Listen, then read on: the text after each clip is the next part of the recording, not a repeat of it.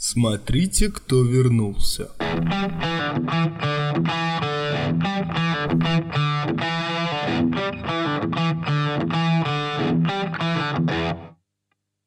Всем привет, фанаты смешанных единоборств, с вами Азат Исмагилов, и это Fight Core выпуск пятый.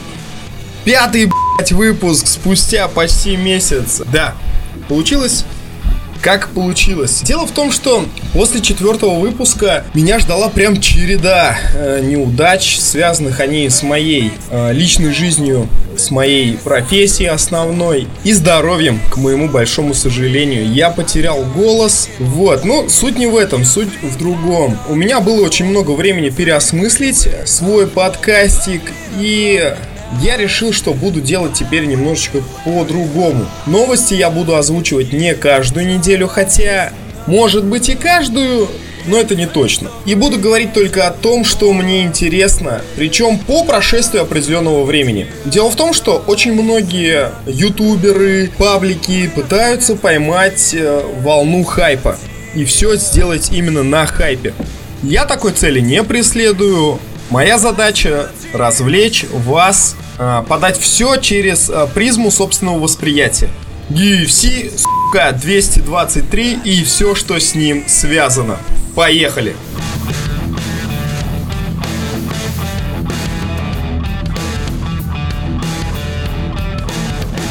Начнем с того, что главный бой вечера Тони Фергюсон против Хабиб Нурмагомедов я ждал как ману небесную. Я не моргая смотрел все их интервью, читал все переписки в Твиттере, э, лайвы в Инстаграме и прочее, прочее, прочее. Причем мнение не только этих двух бойцов, но и мнение остальных ребят по поводу данного противостояния, которое пыталось осуществиться уже почти 2-3 года. Его знает, сейчас я говорю без сценария, точно не вспомню, но два года точно они, эти ребята пытались встретиться и не могли. Четыре раза срывался бой. Значит, то были проблемы у Хабиба, то были проблемы у Фергюсона. Все это связано в основном с травмами или состоянием здоровья. Суть не в этом. Суть в том, что очень многие люди, эксперты, ставили не на то, кто победит, Хабиб или Тони, а состоится ли вообще этот бой а, принципиально. Я-то думал, ну блин, ну четыре раза срывалось, ну пятый раз-то уж должно же все получиться, а? Нет, блядь! Во время раскрутки боя, во время рекламной кампании Тодни Фергюсон спотыкается на проводе. Пиздец! Неудачник года, блядь! Но самое страшное, это даже не травма Тони, а что произошло после. А, -а, -а. я, конечно, понимаю, что я, скорее всего, буду повторяться, но я должен восстановить хронологию событий. У Хабиба меняется 5 соперников. В этот момент Хабиб ругается в, как его, в отеле с Артемом Лобовым. Лобов получает леща. Потом врубается Макгрегор, который нападает с бойцами UFC. И, блядь, срывает, сука, три боя этим самым нападением. Три боя вылетели с карда UFC 223. Это реально на моей памяти самый короткий карт из всех. Ай, ну это, но это все не смешно. Все это вы и так, скорее всего, читали, видели, знаете. Самое смешное творится за кулисами. Э, начинают расплетаться какие-то интриги по поводу того, что вот этот весь замес с нападением Конора это будущая раскрутка боя с Хабибом. И все это Дана Уайт знал. И все это было, значит, заранее все спланировано. Come on, кому надо такое планировать? Хорошо, я, значит, представляю эту картину так, да? Э, Дана Уайт с Конором созваниваются, типа, Слушай, тут как бы надо раскрутить твой предстоящий бой в сентябре-октябре. Как мы это сделаем? Так же, как и всегда, давай, сотворим хуйню и хуйня происходит. Вот эти броски ограждений в автобус. Как это можно было запланировать? А, или они прям вот рассчитывали то, что Майкл Кьеза выпадет из э, турнира, там еще пару бойцов. Я фамилии даже не знаю, неважно. Когда я слышал по ТВ, что все это запланировано, блядь, лысеньким президентом компании. И все это пиар-ход такой. Мне просто хотелось прийти к ним в студию и сказать, да вы дебилы что ли, блядь. Ну как, как мо- можно было бы запланировать, э, допустим, Хаба шел со своим окружением, там, с охраной, шли бы там по коридору где-нибудь, и Конор бы тут выбежал со своими ирландскими ребятами, и они бы даже бы не встретились толком друг с другом, вот так, лицом к лицу, да, поорали бы друг на друга, вот была бы раскрутка боя. А когда люди получают травмы, ни за что причем, блядь, называть это раскруткой какого-то там предстоящего бутафорского боя, которого может быть еще и не со... которого еще может и не быть, блядь, насколько надо быть тупорылым, чтобы верить в какие-то заговоры иллюминатов, связанные с выходом Конора в будущем. Дальше. Свистопляска на этом не заканчивается. Сейчас, значит, хейтеры Хабиба говорят ему, значит, то, что а какого хрена ты не вышел из автобуса, почему, почему вот ты же такой вот уверенный в себе. Ну, блин, тут все ясно. Пацан тут предстоит драться. Драться, блин, целым Еквинтас. Сука. А, мое отношение к Эллу Квинта. Я всегда считал то, что этот мужик дружит с головой. Вот. Он никогда не прыгал на рожон. Э, собственно говоря, человек имеет неплохую карьеру в риэлторском бизнесе, торговле земельными участками, домами и тому подобное. И для него UFC это реально больше как хобби. Он всегда говорил то, что платят ему там пиздец как мало. Вот. За месяц до боя э, за месяц до UFC 223 он говорил то, что с Хабибом он встретится либо за 2 миллиона долларов, ну или хуй с ним за 1 миллион баксов. И вот за два дня боя, когда снимается, э, значит, Тони Фергюсон по травме, Макс Холлоуэй по состоянию здоровья, кстати, это был бы отличный шанс для него повторить историю Конора Макгрегора, но нет, не в этот раз. А, снимается Энтони Петтис, э, потому что там, по-моему, не урегулировали вопрос по поводу как раз-таки премиальных за выход против Хабиба. Кто-то еще снялся, я не помню точно. И вот выходит, блять, Эл Квинта за 48 часов до боя. Пиздец. И вот его лицо, выражение лица во время интервью, то что, твою мать, Нью-Йорк, что происходит? Реально.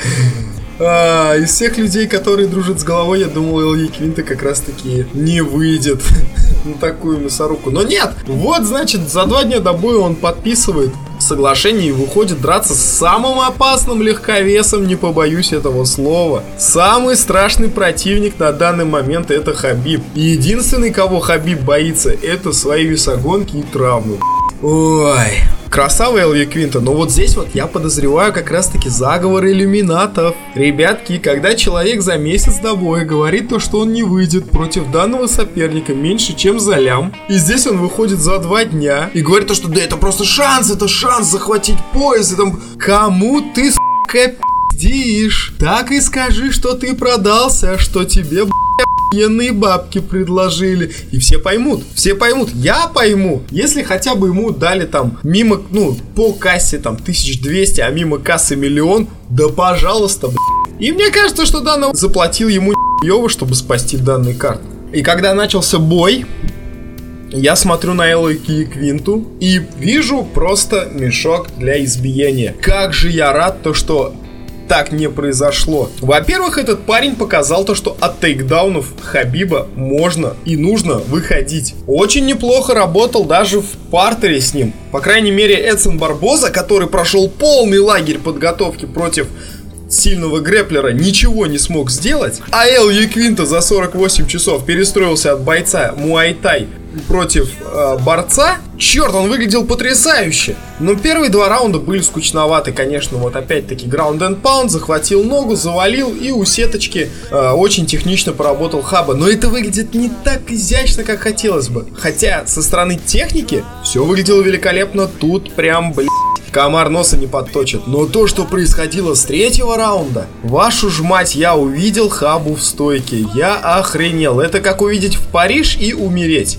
Нет, не сказать то, что он был изящен и грациозен, там, как э, могут выглядеть, ну, гораздо больше ударников, да? Вот. Но то, что он просто стоял в стойке и не применял вот эти тейкдауны, которые явно его стезя, было великолепно. И твою мать, его джебы реально быстрые. Да, может быть, они не очень точные, не такие точные, как у того же Конора, но они охренеть какие быстрые. Мне кажется, Еквинта просто вот он, значит, смотрел на Хабу, вот моргнул на долю секунды, и вот пока вот глаза его были на долю секунды закрыты, он получал по и вот этот разговор, какой-то трэш-ток во время боя вывел все на новый уровень. Сразу вспоминается э, Ковбой против э, Медейроса, когда тоже не перекидывались там парой фраз, и это было смотреть интересно. Дальше пошли хайкики, вертухи от дагестанца, и тут я вообще просто сидел и думал, что происходит-то? Я как будто в другую вселенную попал. Смотреть было интересно. Все пять, ну, оставшиеся вот три раунда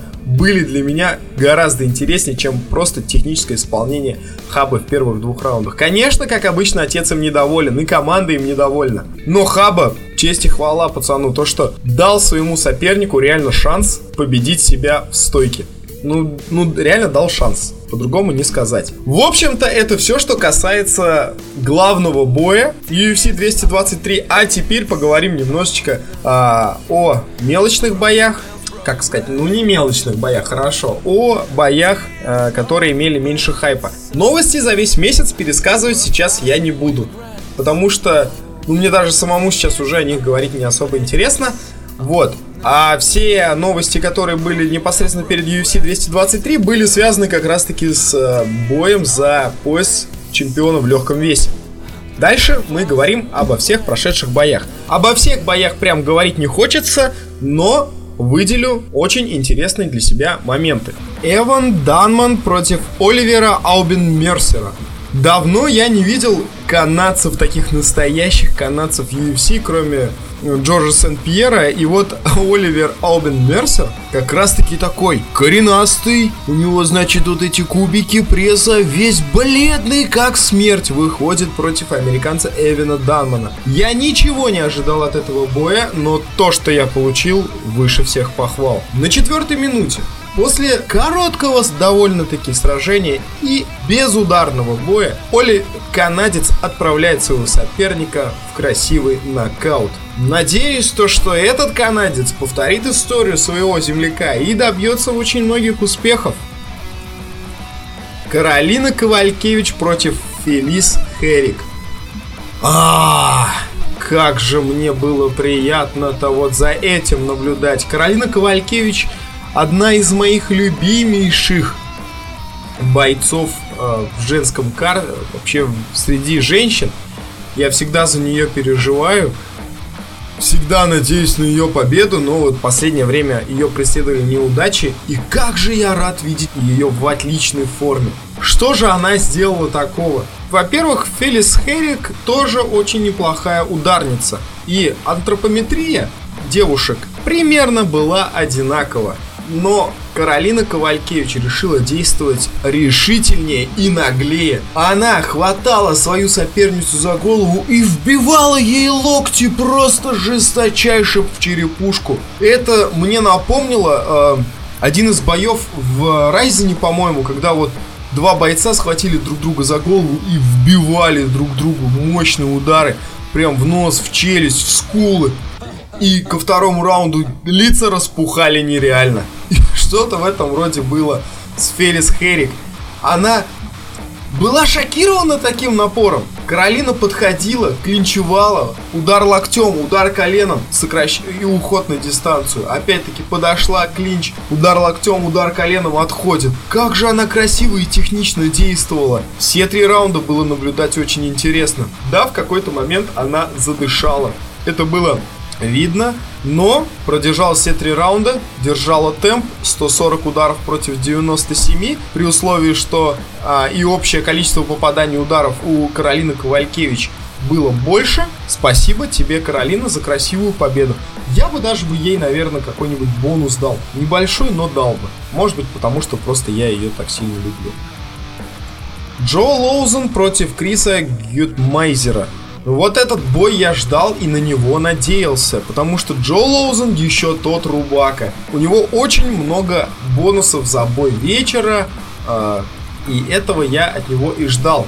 Но я никак не ждал, что это падла, извините за выражение, будет просто мешком для избиения. В первом раунде еще что-то там, да, Джо Лоусон показал, как-то сопротивлялся. Но, вашу мать, пропустить 135 ударов против нанесенных 49, это ни в какие рамки не входит. И Крис Груцмач, Груцмахер победил досрочно техническим нокаутом.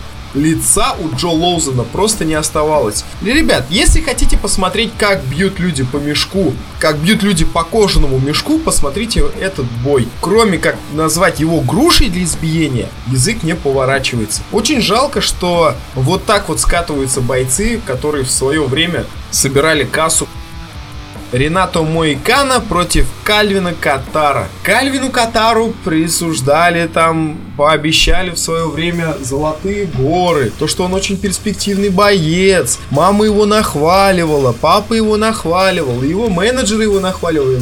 И парень, походу, нахваливали, блять. И парень, походу, совсем в себя поверил. Встретился он, значит, с Ренато Моикана, в котором он соперника толком не видел, потому что на руках он типа супер-пупер боец, и наткнулся, блять, на камень преткновения. Рената Муикану великолепно действовал по этажам. Все ребята, кто хочет, э, кто там изучает кикбоксинг, может быть, если такие меня, конечно, слушают, хочет узнать, как это отбивать противнику все, что можно отбить, посмотрите этот бой. Ренато Мойкано перестрелял Кальвина Катара во всем. В ударах в голову. Хотя, кстати, э, ремарочка небольшая. Кальвин Катар гонялся как раз-таки за лицом Ренато э, в надежде на нокаут. А бразилец же нет. Бразилец просто решил отбить ему все. Э, если не ошибаюсь, хотя сейчас статистики у меня нету, было около 25 ударов в голову, 20, ой, 9-10 ударов в корпус и около 30 ударов по ногам. Причем не просто по ногам, а по одной левой. Блять, как высыхала нога Кальвина Катара, смотреть было интересно. В Америке вот скрывают лягушек, да, и смотрят там внутренности и тому подобное. Научный процесс изучения идет, да. То же самое можно было э, рассматривать ногу Кальвина Катара, как нельзя пропускать удары. Ренату Маяканов действовал великолепно. Нанес десятку, десяточку ударов, высушил ногу. Смотрит, человек уже не стоит. И все, и ждет, когда Кальвин Катар снова встанет в свою правостороннюю стоечку. Кальвин, конечно же, менял ноги. Но зачем отбивать правую, как говорит мой тренер? Зачем отбивать правую ногу, когда ты уже отбил левую? Суши дальше левую ногу.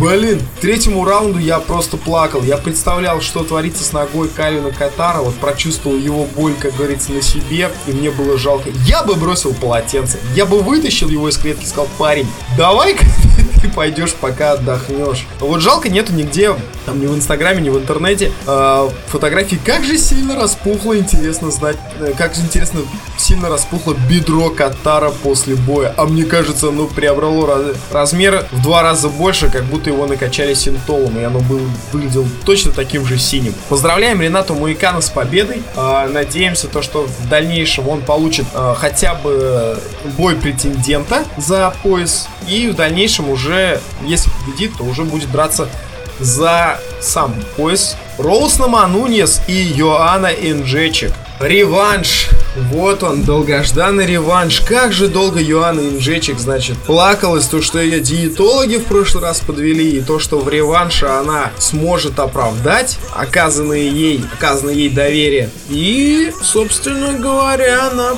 прошла нехилую такую подготовочку. А Росна Манунис изначально перед боем сказала то, что а, я ее нокаутировала первый раз. Да, конечно же, я надеюсь, что я нокаутирую ее и второй раз, но Мона Лизу два раза не нарисовать. Золотые слова, и так все и пошло. Йоанна Инжечик все пять раундов не отпускала правую руку от своего лица, дабы не пропустить тот самый левый хук, который отправил ее спать в первом бою.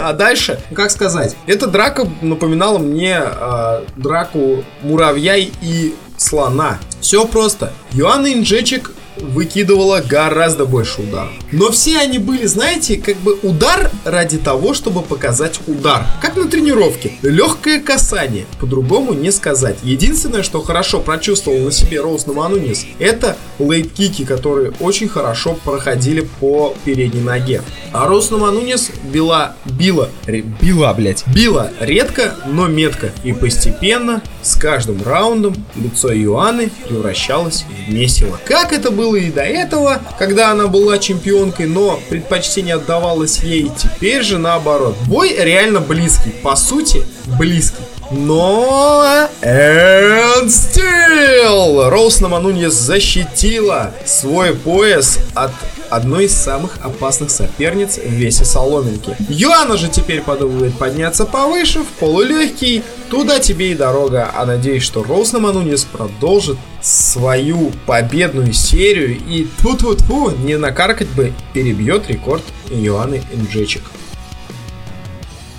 кстати, а, после интервью, а, после, после боя, Юана Инжечик сказал, да я, в принципе, победила, там меня засудили.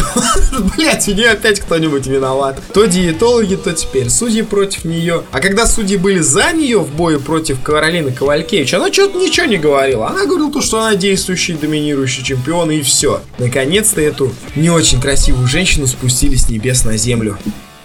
И вот он самый интересный для меня бой. Забит Магомед Шарипов против Кайла Бочняка. Начнем с того, что против Забиба снялись то ли 4, то ли 5 его а, соперников, которые не захотели драться с ним.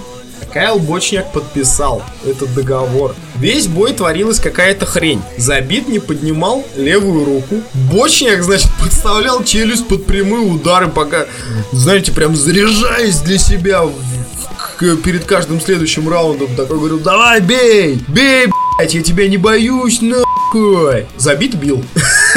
Он просто бил. 114 ударов против 44. Но все время угловые забиты кричали «Поднимай левую руку! Поднимай левую руку! Почему ты не поднял левую руку?» А он ее сломал, блядь. Во время разминки э, в раздевалке забит Магомед Шарипов спрингуй со своим тренером повредил левую руку. То ли трещина, то ли перелом. И дабы не снялся еще один бой, он промолчал и вышел. Он вышел на бой с переломанной левой рукой. Сука, красава, по-другому не сказать. Реально молодец. И мало того, что вышел со сломанной рукой, так он еще и показал очень интересный, красивый, разносторонний бой. Да, не боролся. А мог бы, конечно, в борьбе свои силы испытать. Но какой красивый нокдаун он показал во втором раунде, если я не ошибаюсь. Просто чисто прием из сюда, подставить ногу и дать отцовского леща Кайлу Бочнику так, чтобы он сам упал же. Красавец все его удары вот э, как выполнены филигранно. Я этот бой пересматривал уже два раза. Действительно видно было то, что левой рукой забит почти не пользовался. А, вот надеюсь то, что мы увидим еще одного чемпиона из России. Конечно, английский язык забит надо подтягивать. Тут не поспоришь. Хабиб ему так и сказал. Хочешь раскрутку? Учи английский язык. А все остальное приложится и все остальное у забита на нужном месте. Дальше можно было бы, конечно, сказать про новости, которые всем ну и мне тоже как бы. Вот, то, что Конор Макгрегор после этой выходки получил штраф 50 тысяч долларов. Эм, что для человека 50 тысяч долларов, когда у него на счету лежит 90 лямов? Ну то, что он взял кредит, это, конечно, ирония судьбы.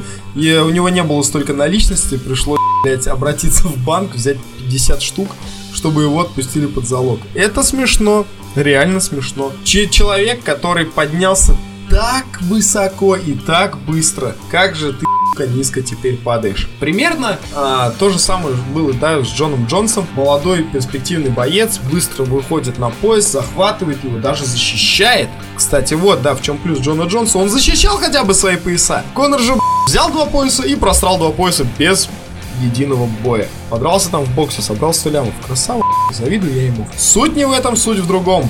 Теперь смотрим, что же будет в итоге. Конор, спустишься в итоге к Максу Холлоуэй, блядь, в его весовую. Или же сразишься с Хабой. Интересно посмотреть и то, и это. К сожалению, увидим только что-то одно. Потому что после одного соперника со вторым вряд ли Конор захочет еще иметь дело. Вот. Надеюсь, в дальнейшем, конечно, увидеть еще противостояние а, Ковалькевича и Нджечик реванш, который теперь будет не за пояс чемпионки, но хотя бы... А, ну, должно это состояться. Должно, просто должно. Я на это надеюсь. Вот. С вами был Азат Исмагилов. И не самый информационный, но, наверное, самый эмоциональный выпуск Файткора. В дальнейшем я вернусь на правильную стезю. Нас ожидает UFC Fight Night в Глиндейле. А, Дастин Парье против Джастина Гейджи. и Кондит против Оливьеры. О нем я поговорю опять-таки гораздо позже, скорее всего уже через неделю. Не поймите меня неправильно, работа, работа, еще раз работа, она у меня сезонная. Вот. Всем спасибо за внимание. Если дослушали этот выпуск до конца, вообще отдельное спасибо, потому что он не такой интересный. Вот, пожалуйста, пожалуйста, если не сложно, значит, нажимаем вот стрелочку наверх, поднимаем меня в рейтингах. Чем выше я в рейтингах, тем чище ваша карма. Вот, всем спасибо. Все, кто слушал меня с утра, доброго утречка. Кто слушал днем, доброго дня. Те, кто на ночь, спокойной ночи.